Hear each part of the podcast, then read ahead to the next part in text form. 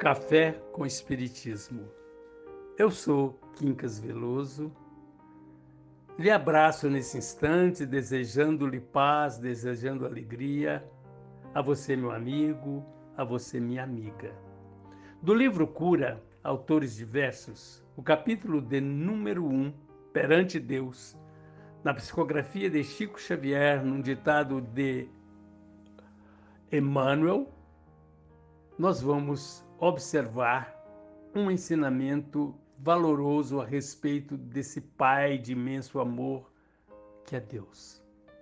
Se houvesse alguém na Terra com autoridade suficiente para definir o Supremo Criador do Universo, esse alguém foi Deus, que o representava, sublime à frente da humanidade. Entretanto, para desincumbir-se da divina missão de revelá-lo a nós outros, não se perde em cogitações da inteligência, de vez que a inteligência é fatalmente constrangida a renovar-se todos os dias. Nem presunção, nem retórica, nem violência, nem fantasia.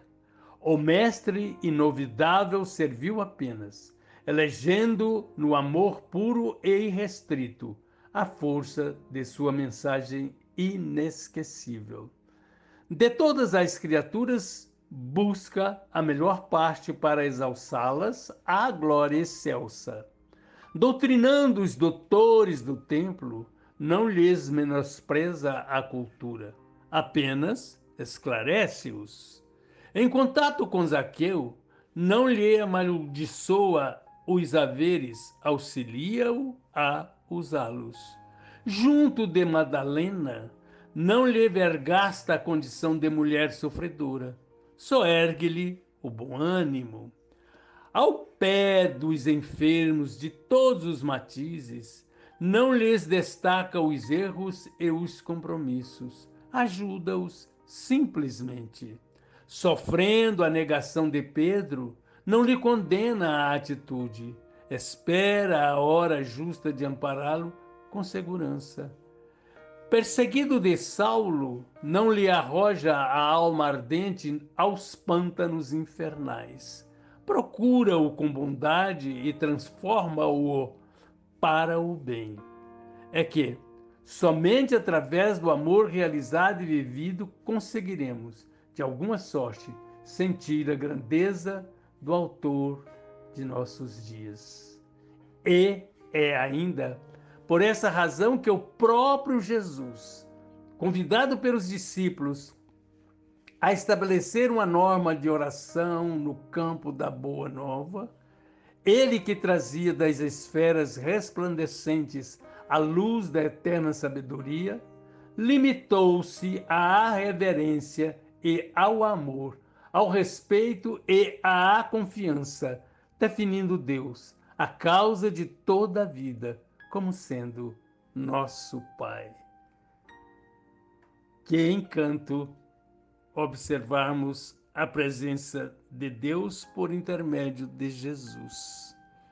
Quando nos fala das belezas dos lírios do campo, quando traduz para nós a possibilidade de alcançarmos uma tarefa maior, obtendo o quê?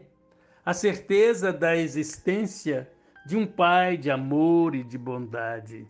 E para isso, temos a necessidade urgente de conhecermos Deus. Observemos, portanto, aquela fala que nos diz assim, não é?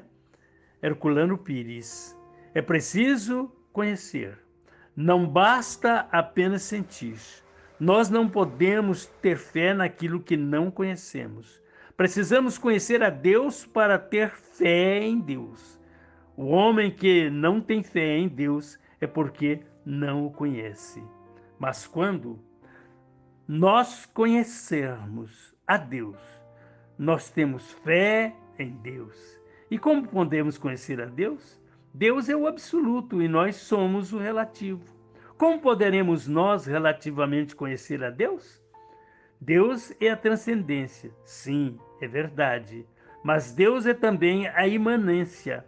Deus está em nós, Deus está no mundo, Deus está nas coisas. Num grão de areia nós podemos encontrar a presença de Deus. Numa folha de erva, ali está a presença de Deus. Por quê? Porque Deus é a inteligência criadora que estruturou aquela folha, é a inteligência criadora que deu estrutura ao grão de areia. As coisas mínimas, todas elas têm sua estrutura e dentro delas há a vibração contínua da vida e a vibração da matéria. A matéria não é inerte como nós pensamos. A física moderna nos mostra isso. A matéria é constituída de átomos. Os átomos são vibrantes, estão vibrando continuamente, tudo vibra.